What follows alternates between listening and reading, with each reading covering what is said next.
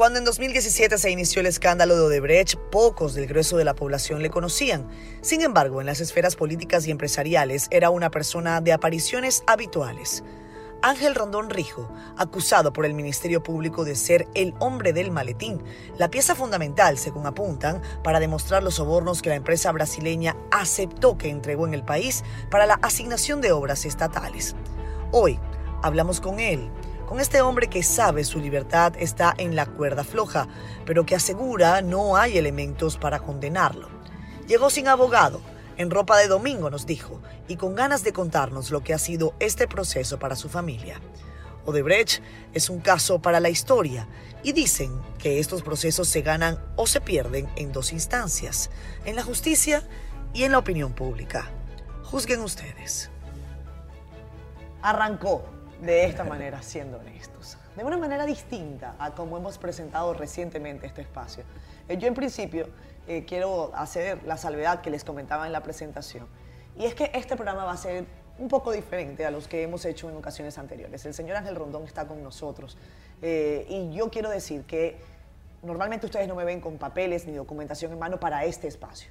Pero, al igual que con el resto de los imputados por el caso de Brecht, eh, la libertad de una persona, sea cual sea eh, su percepción, es algo delicado. Eh, la libertad del señor Rondón está en una situación delicada. Y por lo tanto, yo creo que este programa tiene que tomarse con una, no voy a decir con una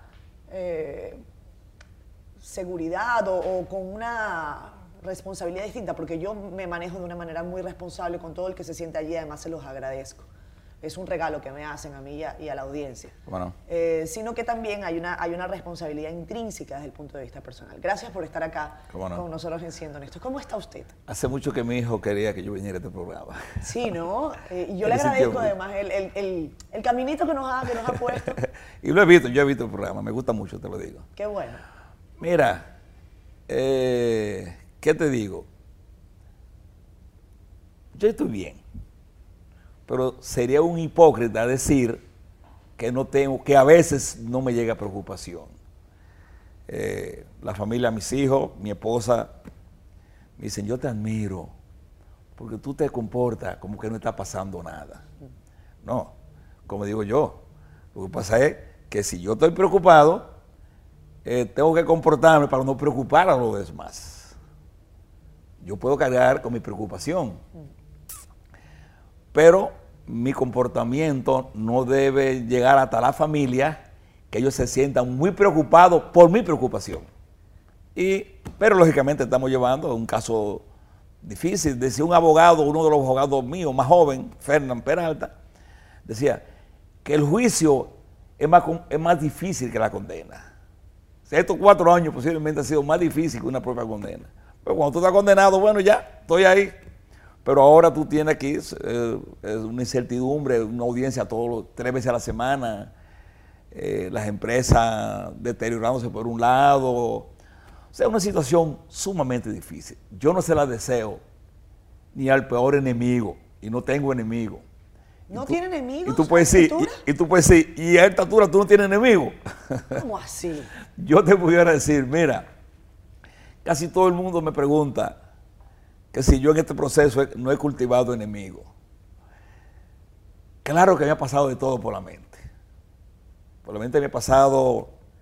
Eh, imagínate lo que le puede pasar a un ser humano vivo de todo.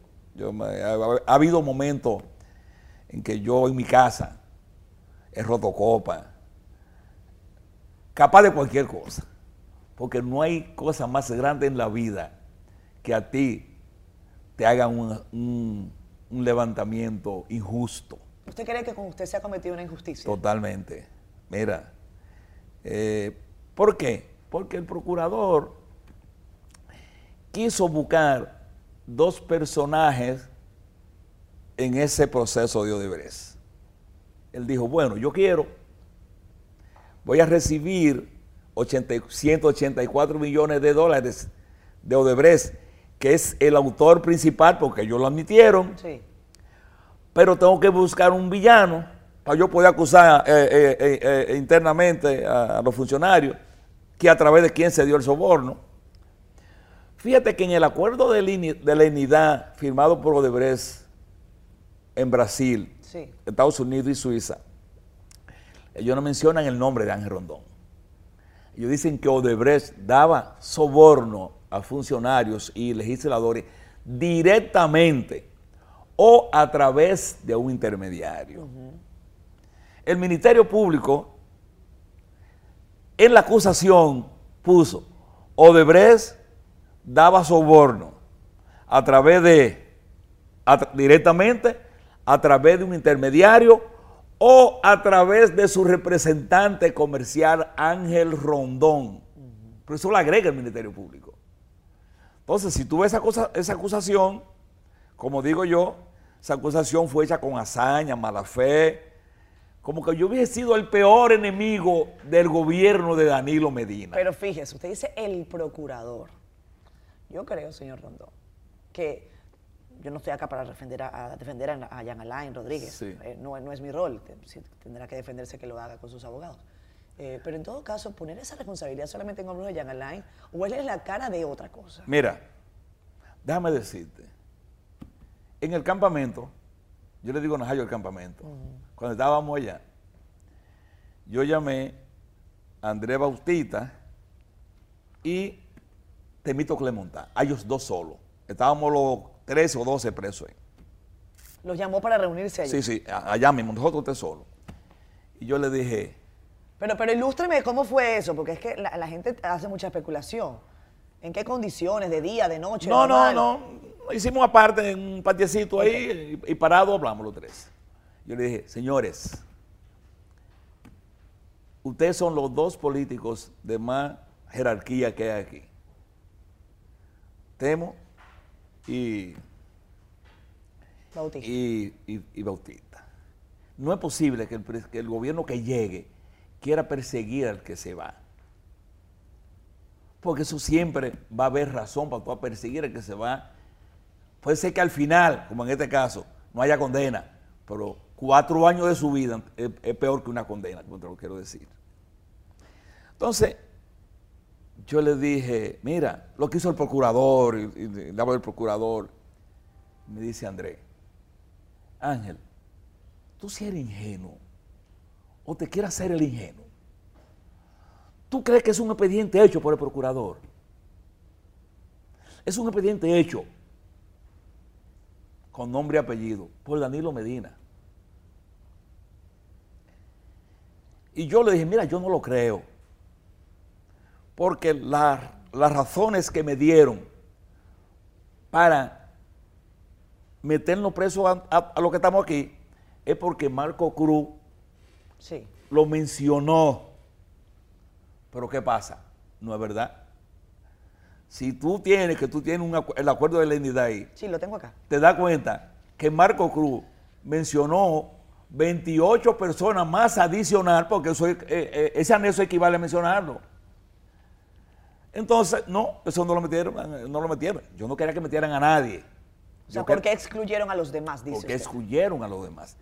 Y estoy de acuerdo contigo, eso no es verdad que fue una decisión de, El procurador. del procurador. Tampoco voy a decir que fue el presidente de entonces, Danilo Medina, per se que haya hecho eso, pero puedo entender que parte de su entorno tuvo mucho que ver con eso, porque ahí se estaba jugando estrategia política. ¿En qué nos puede beneficiar eso en el 20? Casi seguro. ¿En qué nos puede beneficiar políticamente? Hoy yo he abierto, hoy tengo que ser honesto contigo y valga, valga la redundancia. ¿Y cómo se llama el programa? Y cómo se llama el programa. Quiero ser honesto contigo. Yo, hasta hace poco yo entendía que eso era eh, la mano maquiavélica de el procurador y el Ministerio Público. Y cuando veo a Wilson Camacho, que déjame decirte que en lo personal, para mí me, parece una persona inteligente, y como yo creo que se lo dije a ustedes ayer, es una persona que yo creo que no trabajó en ese expediente, porque viendo la capacidad de él, yo creo que no era capaz de hacer un expediente tan difícil de entender como es. Y como yo he repetido, a él le ha tocado la parte más difícil, que es enderezar, buscar culpable en un expediente que no lo hay.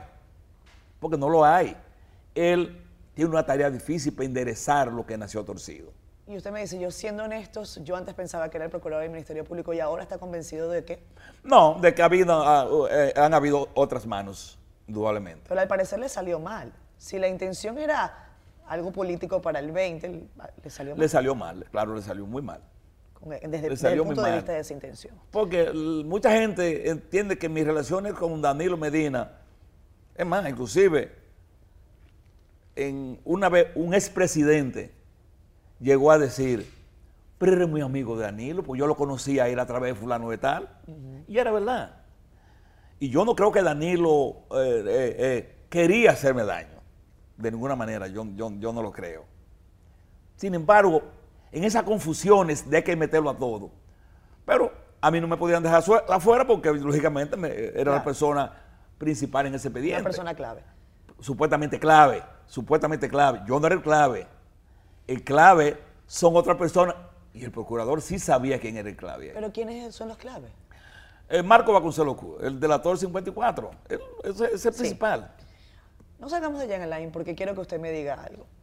Eh, comentó usted que Jean Alain Rodríguez le pidió que implicara a más personas. Sí, bueno, no más.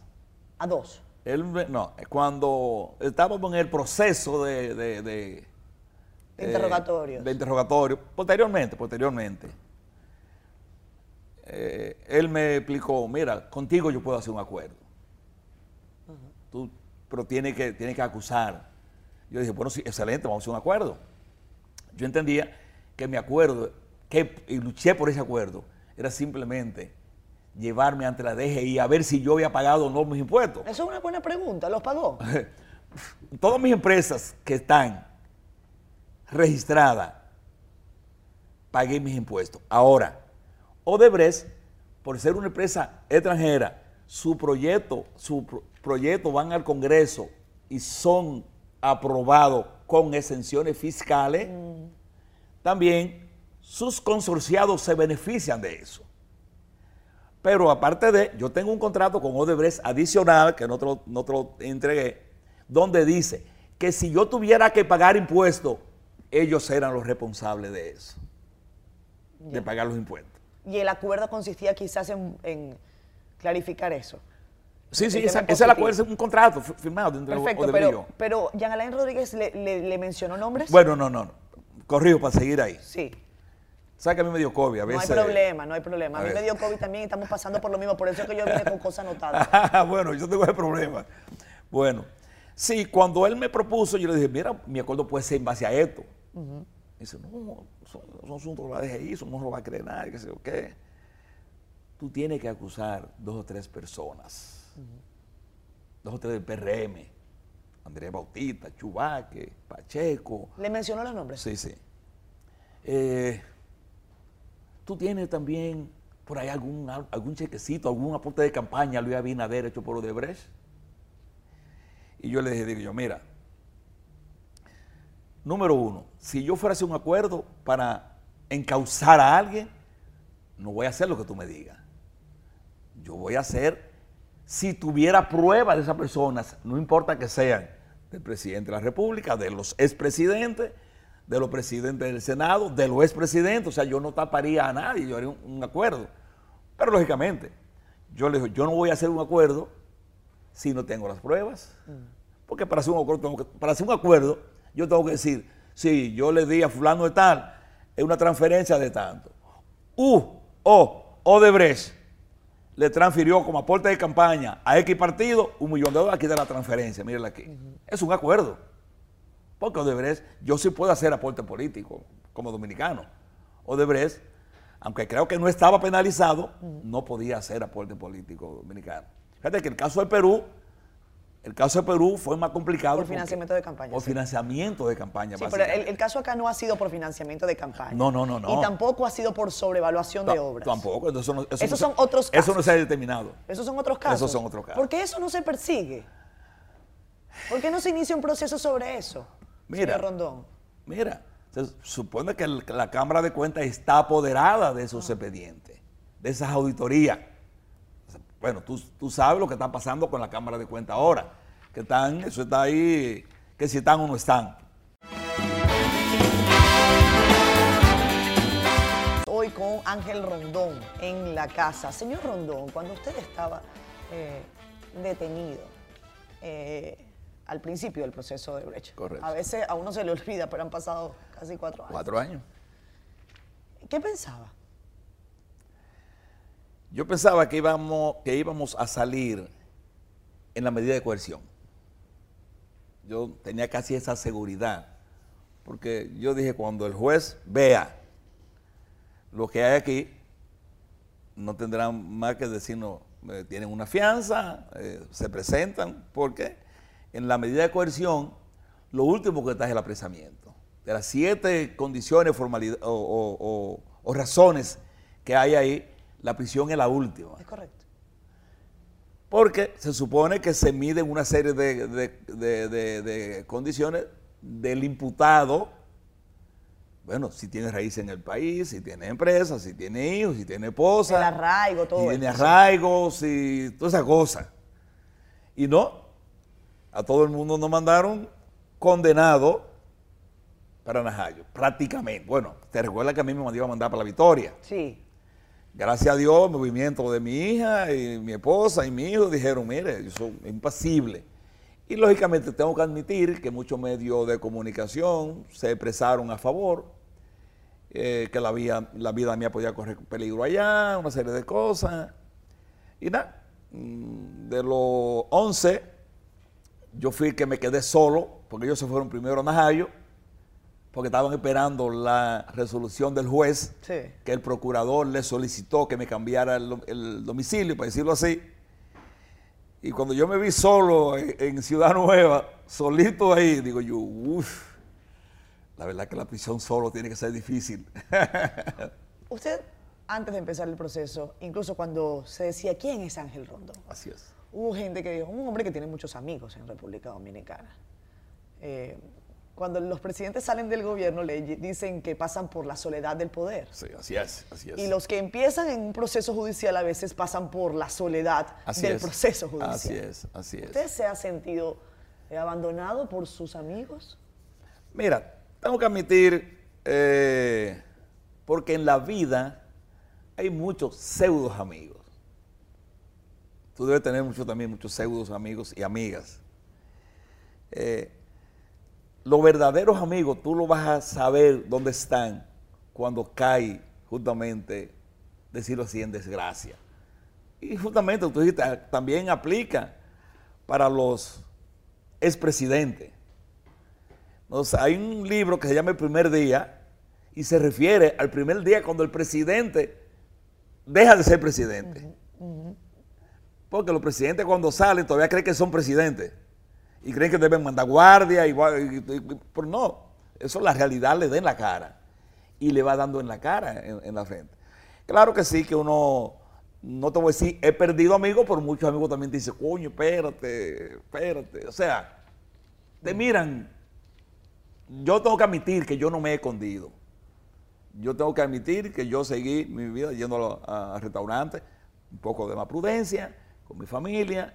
eh, no, no, tampoco le, le, le enrotro a la cara a, a- a los ciudadanos que aquí no pasa nada, que mira dónde está ahí en un, en un restaurante haciendo una fiesta. Eso yo no lo hago. Usted me dice que usted, a usted a veces le asalta la preocupación. ¿Usted duerme bien? Mira, una sorpresa para mi familia es que yo duermo bien.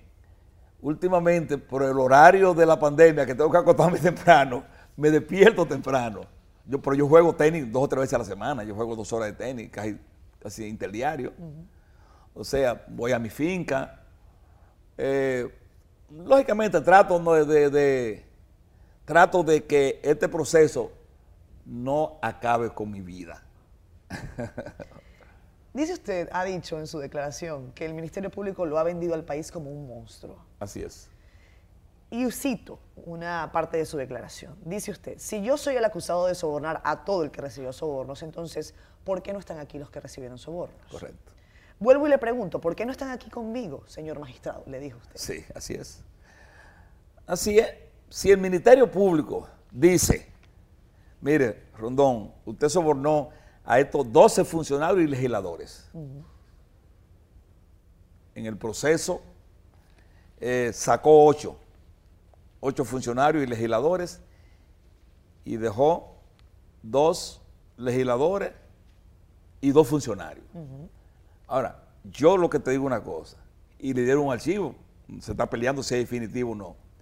Estos cuatro que están aquí, que están imputados, pasando por, este juicio, debieron también haber sido archivados. Porque lo que hay contra eso, archivado,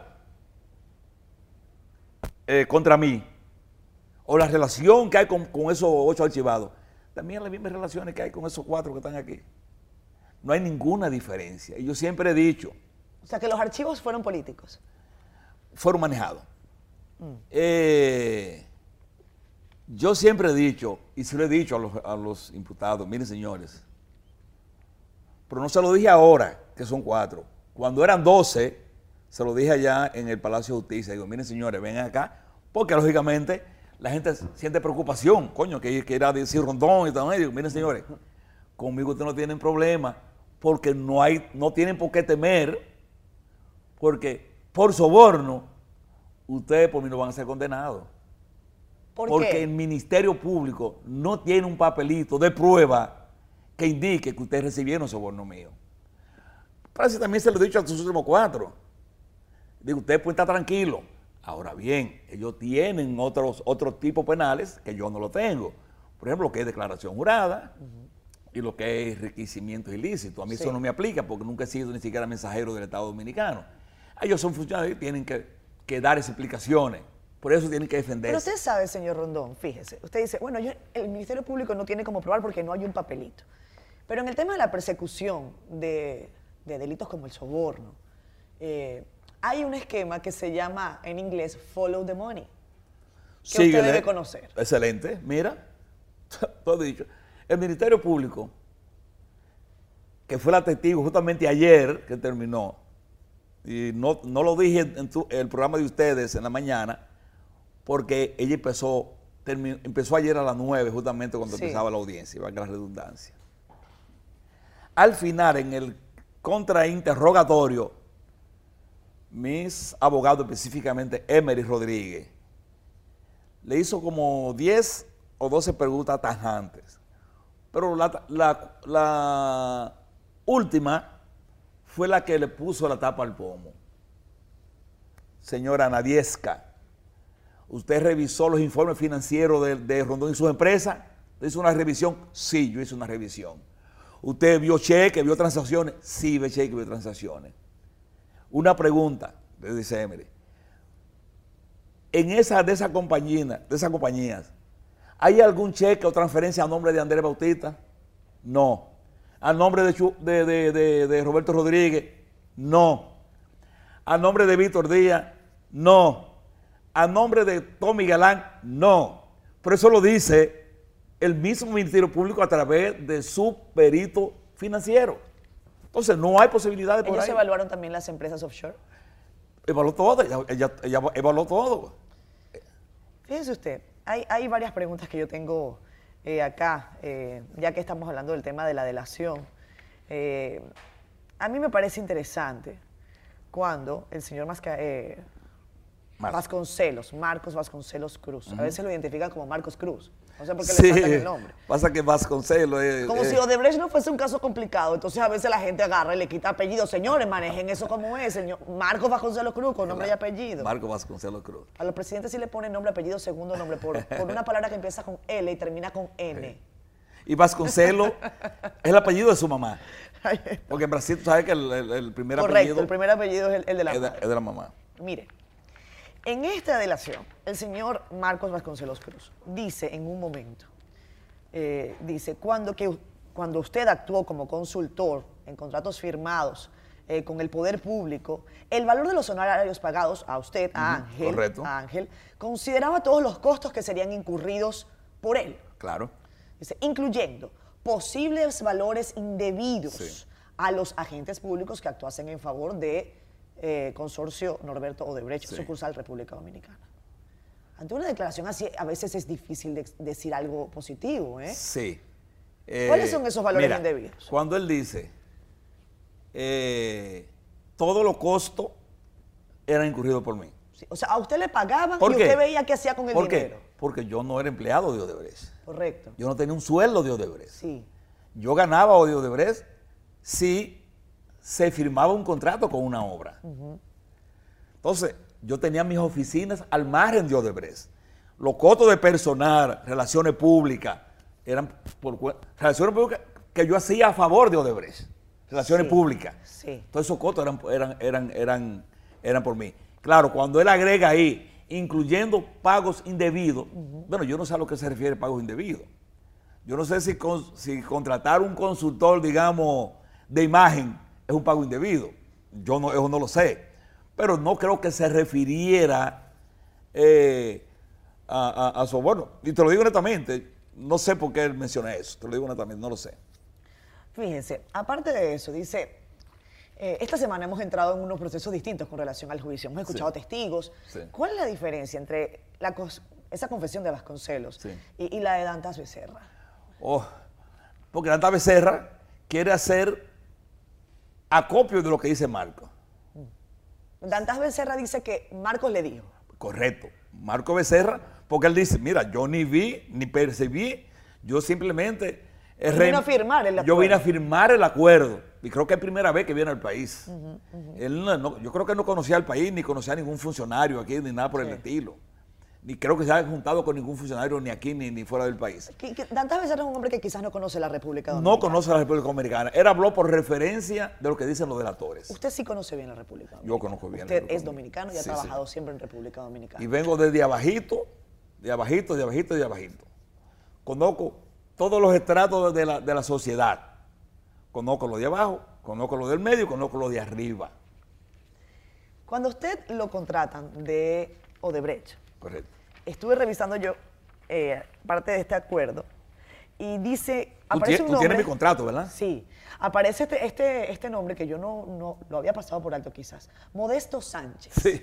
represent- responsable del área de medicinas y farmacia del gobierno de la República Dominicana. Parece que ese fue el primer contacto que le dijo a usted, mire, esta empresa quiere trabajar. No, no, usted", no, no. ¿O no, cómo fue? No, no, no. Mira, eh, yo jugaba tenis con el ex embajador de Brasil eh, en el 2001, se llamaba Fernando Fontura, y un viernes él me llama, no, sábado, y me llama por teléfono, yo sin esperar que él termine, porque eh, a veces tengo que irme más adelante de, de- de- de- de- de la respuesta. Usted es un hombre inquieto. Sí, digo, mira, yo no voy a jugar tenis hoy porque voy para la finca y vengo mañana. Me dice, oye, me dice, no te estoy llamando para eso. Te estoy llamando a ver si tú puedes venir mañana a la oficina que te, que te voy a presentar dos representantes de una empresa extranjera, brasileña. Digo yo, ah, bueno, si eso sí, no te preocupes, vengo esta noche. Y efectivamente, como dicen los americanos, si a ti te invitan a una reunión de negocio y tú llegas 10 o 15 minutos antes porque te interesa el negocio. Claro. Si llegas me- media hora después porque no te interesa. Yo llegué antes. Efectivamente, encuentro dos señores con él ahí en la embajada que estaba, que estaba ahí en la, en la Winston Churchill, en el edificio Franco Acre Asociado. Y yo entro. Él hace las introducciones del lugar de ellos y de mí. Mira, Ángel Rondón, yo lo conozco tantos años, es así. eh, y se lo, estoy, se lo estoy presentando porque él hizo una, una apología de mi vida anterior. Sí, yo vengo representando empresas desde el año 1982 representando, no como empresario, porque yo em- empresario empecé a, lo- a los 77 años, a los, perdón, en el año 1977. En el 77. Con 27 años ya yo tenía mis primeras empresas. Y él hace, mira, Rondón trabajó para Mitsubishi Heavy, la vendió una planta en San Pedro de Macorís de 33 millones de dólares. Eh, Ese fue su primer, su primer gran contrato, por perfecto, decirlo de alguna perfecto, manera. Perfecto. O sea, ahí fue que usted Ahí fue que iniciamos, digamos, fortaleciendo mi, mi- mi capacidad de representante de, de empresa. Ahí fue que la cuenta pasó de tener pocos números a más números. Ahí fue de la cuenta pasó de tener menor número a más número. Ahí empezó. Pero en el 85, También firmé contrato con Impregilo para una hidroeléctrica en Jarabacoa. De ahí resultó que ese proyecto eh, se resultó ser de 500 millones de dólares porque fue un proyecto de que esa empresa que tú le dio, le mencionaste, Higüey Aguacate. Sí. De ahí seguir representando otras empresas, en una empresa también inglesa, Bywater, que hizo proyectos por 160 millones de dólares. Eh, te hablo antes de, antes de llegar a Odebrecht. Claro, claro. Odebrecht eh, llega al país, entiendo yo, según esto, en 2001. 2001. Sí, con Gela y entre otras empresas. Sí. O sea que allá yo tenía una vida empresarial de representación de firmas. Pero yo creo que tú sepas algo, eh, Karen. Todos los empresarios de este país, o la mayoría de los empresarios, saben lo que yo estoy diciendo. Porque eso no es, tú puedes decir, pero ¿qué es lo que es representar una empresa? Eso, eso solo puede ser cualquier persona por ahí, un leguleyo, para decirlo así. Pero aquí todos los empresarios del grupo Pepín, Lama, todo, tienen representantes de, empresas extranjeras. Representan marca exclusiva de empresas extranjeras. En la empresa que yo trabajé antes de, ser empresario, representábamos una empresa que se llamaba Brambo Berry, que eh, producía y hacía plantas eléctricas también. En los años 75, 74, 73, yo trabajaba en esa empresa. Y a él le llegaban cheques, a don Marino Fan, le llegaban cheques de representación, sin él saberlo, simplemente porque vendieron un equipo en el país, porque aunque él no lo vendiera, si ellos lo vendían directamente, como quieran, le, le pagaban su comisión. Ok. Usted, y le voy a hacer la pregunta de manera directa, ¿es lo que se considera un lobista? Sí. Eh, eso se considera un lobista, eso, para decirlo así. Está, eh, en este momento una ley en curso. Hay una ley en curso. Eh, mucha gente me, me, han mandado, ya me, mandaron el proyecto para que yo lo viera, lo estoy revisando. Ya no para mí, porque ya yo pienso terminar aquí. ¿Usted piensa retirarse? Ya, totalmente. ¿Tiene con qué? Me voy a quedar, bueno, me quedo con, mi finca de la, ganadería, que me gusta, la disfruto. Eh, y para vivir tranquilo no se necesita demasiado. No, yo, tú te acuerdas que Balaguer dijo, yo vivo con, 300, con 350 diarios, 350.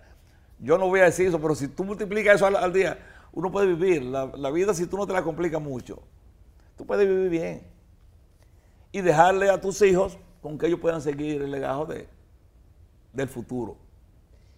Cuando yo le digo a usted que usted conoce bien la República Dominicana, se lo digo también con la intención de preguntarle si en un país como este, eh, tan mal visto incluso por organizaciones internacionales con relación al tema corrupción, ¿ha tenido usted que gratificar a alguien para obtener un recurso, para obtener alguna obra, para obtener alguna, algún favor? Tú, tú, tú dijiste, visto por países Sí, por organizaciones internacionales. y países también. También.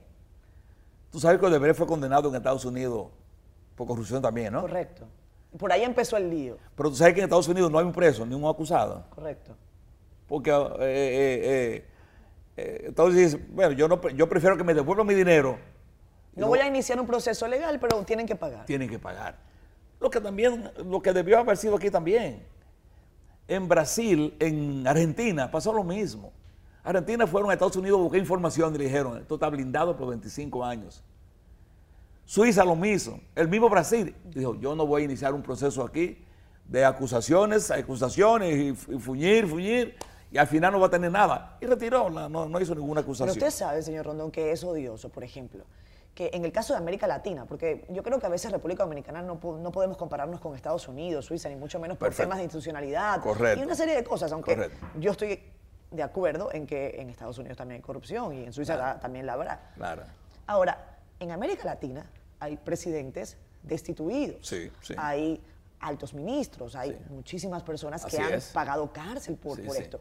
Y la realidad es que ante una información internacional de la que vamos a hablar desde el punto de vista político y geopolítico más adelante, que advierte Odebrecht pagó más de 700 millones de dólares. de 3 mil. En, temas de soborno. Sí.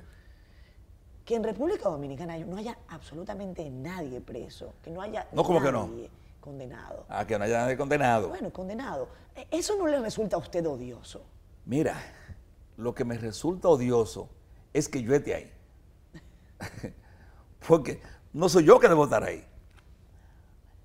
Lo que resulta odioso también es que solo cuatro personas estén ahí, sin prueba. Porque en la, en la vida no es, no es, lo que tú te imagines, ni lo que tú creas, ni lo que tú quieres que sea. Yo te voy a decir una cosa. Si yo tuviera la, tuviera la seguridad, cuando el procurador me hizo en el marzo, abril del 2017, un acuerdo, y yo hubiese tenido la prueba, yo hubiese hecho ese acuerdo, yo le decía, viejo, yo lo siento, pero yo durar cinco años peleando ahí, yo mejor llego a un acuerdo y, esto se acabó aquí. Pues yo te digo a ti, para yo pasar por lo que estoy pasando, hubiese preferido hacer un acuerdo hace cuatro años atrás.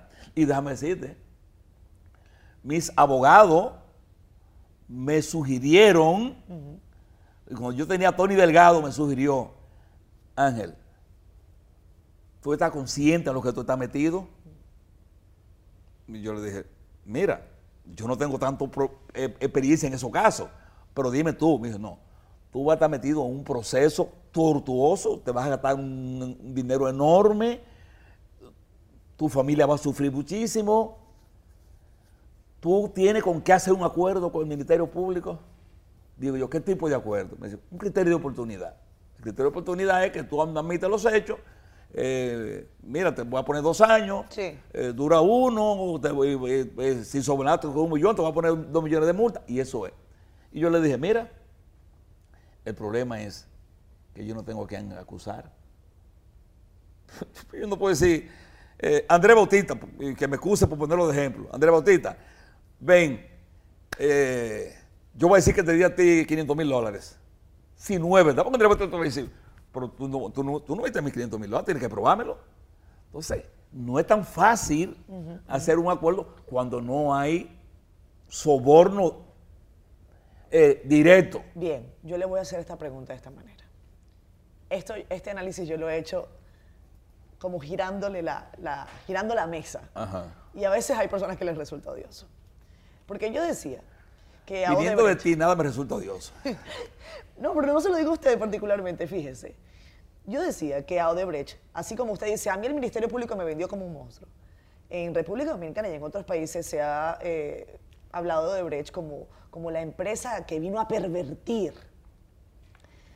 Y yo a veces pregunto, ¿qué fue primero? Si se trata de un soborno o si se trata de una extorsión. Mira, yo me voy a ir por la extorsión política posiblemente.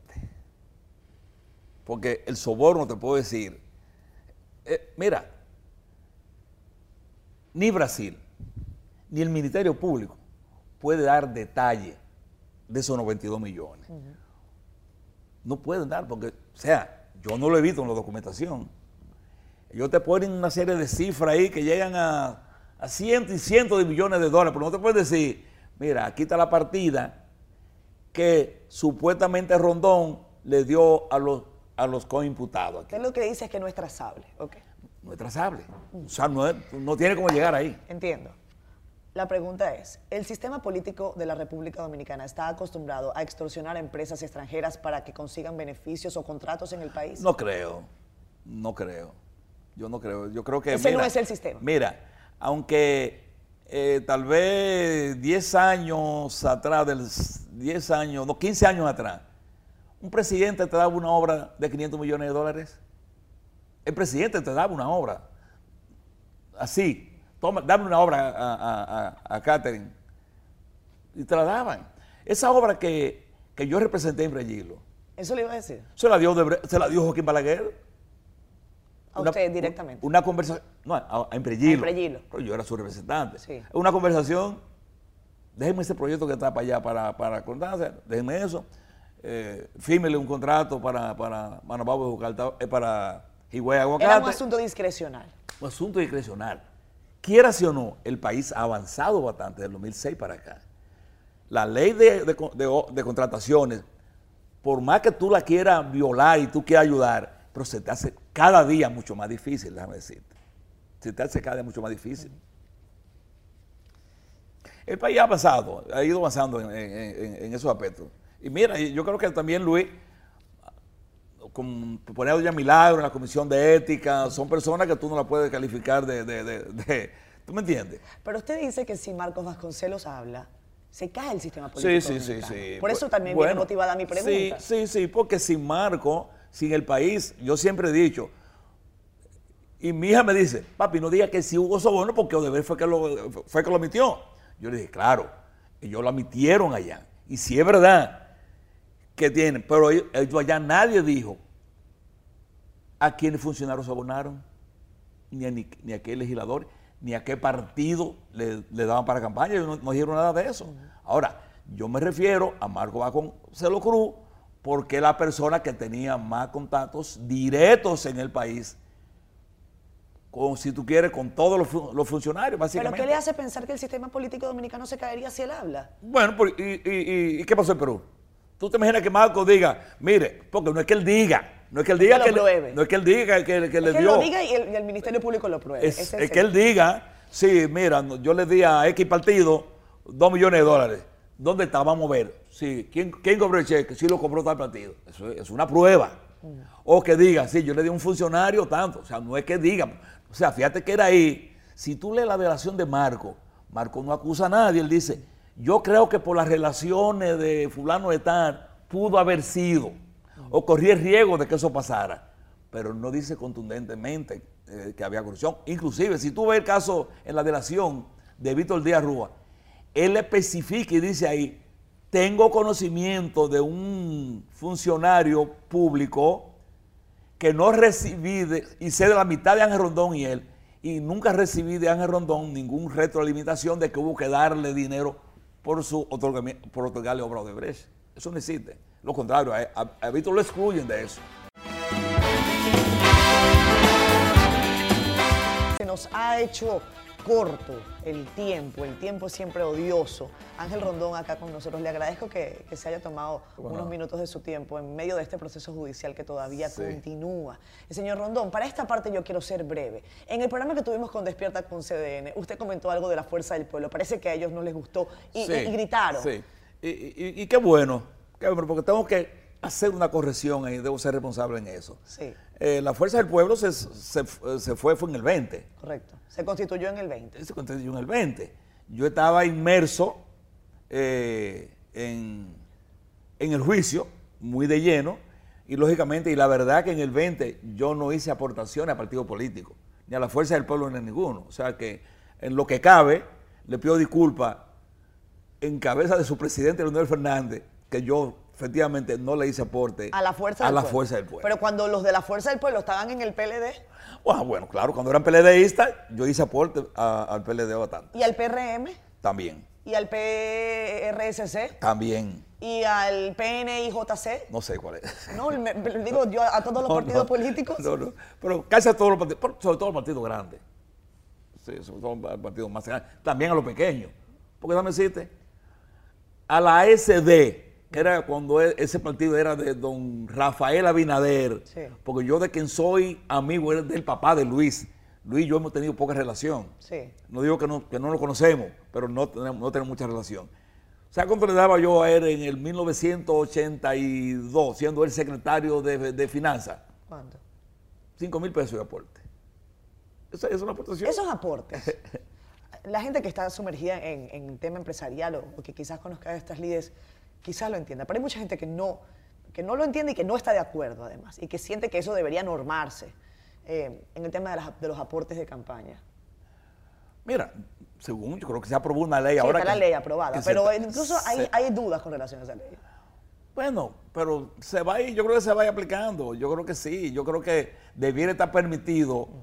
Eh, porque ¿por qué los partidos políticos no le hacen un cheque a, a, qué partido? ¿Sabe por qué? Porque temen que el otro que gane, usted, usted eh, en impuestos internos los cheques que se le hicieron a, al PLD, digamos, del 20, la campaña del 20. Es un lío, porque los políticos son celosos. Ellos no quieren que tú ayudes a la competencia. Ellos quieren que tú ayudes a ellos nada más. Por eso los partidos políticos, tú ves a Caja 2 de Odebrecht. En este país, todos los... La Caja 2 es la Oficina de Operaciones Estructurales. correcto, pero se conoce más con Caja 2, Caja B. Sí. Son los pagos que efectivamente tú no, no, no quieres contabilizar por alguna razón o por evasión de impuestos, porque no es para soborno nada más. Es para evas- eva- evasión de impuestos y aporte de campaña, completivo de sueldos a empleados, que tú eres una ejecutiva, y disculpa que diga tú, una ejecutiva aquí, Sí. tú debes ganar 300 mil pesos, pero no queremos pero ojalá. 200, pero no queremos que eso se sepa, te vamos a poner 75 mil, te vamos a dar 125 por la izquierda. Eso ha existido aquí en todas las empresas.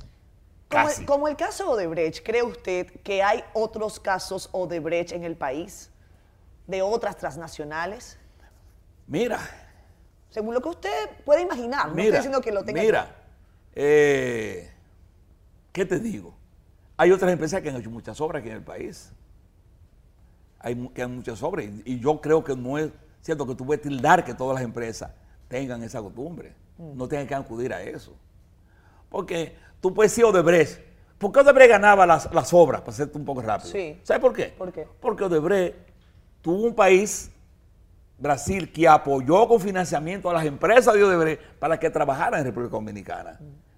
Solamente Odebrecht consiguió financiamiento para el país aquí de 6 mil millones de dólares. Si Odebrecht, Ellos mismos, sí. ¿Eh? Si Odebrecht no consigue ese financiamiento, no consigue esas obras. Porque la gente dice, ¿y los Estados Unidos por qué no, no tienen obra? No, no es porque son más serios o menos serios que, que Odebrecht. Es porque no tenían el financiamiento para la República Dominicana. Porque Odebrecht llegó a hacer, a- hacer licitaciones, Odebrecht se ganó la licitación de, de Punta Catalina. ¿Y por qué las empresas de, de- de Estados Unidos no participaron en esa licitación? Porque no tienen el financiamiento para ello. Usted está en buena lida ahora mismo con Odebrecht. Le deben un dinero. ¿eh? Sí, me deben un dinero. Yo tengo tres sentencias ya eh, de, de por 23 millones de dólares condenando a Odebrecht a que me paguen. Después de una buena relación de muchos años. Mira, y yo tengo rela- mi relación con Odebrecht, yo no le huyo a su funcionario porque yo, yo, so- yo sigo siendo su representante, para que tú sepas. Sí, claro. Porque mi contrato no tiene vencimiento. O sea, para siempre. Bueno, a- Hasta que las partes hasta que digan, nos manifiesten. sintemos y nos decimos, mira Ángel, Ya. aquí toma 10 pesos, tú te vas y no me jodas más. La pregunta, con respecto al tema geopolítico, ¿usted cree que hubo una intención del gobierno americano de malograr la imagen de Odebrecht para que evitaran el financiamiento a gobiernos que les resultaban odiosos? Sí, Mira, yo de eso no tengo ninguna duda. Que el gobierno norteamericano, sabiendo sus competidores fuera y en Estados Unidos, porque Odebrecht también tiene obra en Estados Unidos, Sí.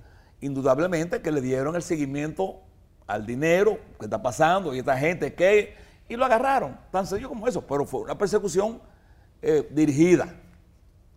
¿Usted cree que usted va a resultar absuelto de este caso? Yo tengo la firme convicción que como no existe la íntima convicción de los jueces, que lo que existe son las pruebas. Si ellos, los jueces, se van a buscar esa, esa prueba y cuando digan, déjame, déjame eh, trabajar con la relación Ángel Rondón, Andrés Bautista, déjame ver los vínculos. No tengo vínculo. Déjame buscar Roberto Rodríguez. No tengo vínculo. Déjame buscar Tommy Galán. No tengo vínculo. Déjame buscar a Víctor Díaz Rúa. Eh, eh, no tengo vínculo. Entonces, ¿qué pueden hacer? Yo te pregunto, y disculpa que tú eres la que pregunta. Sí, bueno, que yo no soy juez, entonces ese es el problema. Yo tendría que valorar ¿Qué pudieran? los elementos Claro, para, para determinar. Ellos tendrían que valorar, decir, pero es que no tengo una relación que me ligue a Rondón con estos imputados. Siendo honestos, Sí. eh, señor Rondón, eh, yo le agradezco que haya venido a este espacio, pero se me ha acabado el tiempo. Muchas gracias. Me he quedado corta. Hay muchos, ah, he perdido la costumbre, muchachos. 2021 no me había permitido eso. Debe ser que el COVID a uno lo, lo deja desmemoriado. Eh, tengo la costumbre de pedirle a los invitados que nos vayamos con música. ¿Qué música le gusta escuchar a usted? Está bueno. Mira, a mí me gusta Eddie Herrera. Ajá. Me gustan los Ah, merengues. usted, usted es rumbero. Sí, soy además. rumbero. Ok. Yo- pensaba que me iba a decir una cosa sosegadita. Mire, me saltó con Eddie Herrera. No, Venga no. acá. Ajá. Eddie Herrera, este, Los Rosarios, Ok. eh, uno de esos. Eso, música de fiesta. Música de fiesta, sí. Bueno, habrá que celebrar entonces. Gracias, señor Rondón, por estar acá. Bueno, te agradezco, la verdad que sí. Ha sido un Eh, gusto. ha sido un- para mí es un placer Un gusto. conocerte personal. Te conocía siempre a través de la pantalla chica, como dicen ustedes. Eh, conocí tu esposo, Eh, y la verdad que me siento muy cómodo con tu programa. Espero que su salud esté mejorando también. ¿eh? Bueno. Gracias. Un placer. Hasta luego. Nos vemos el Bueno, próximo. Bueno, bye bye.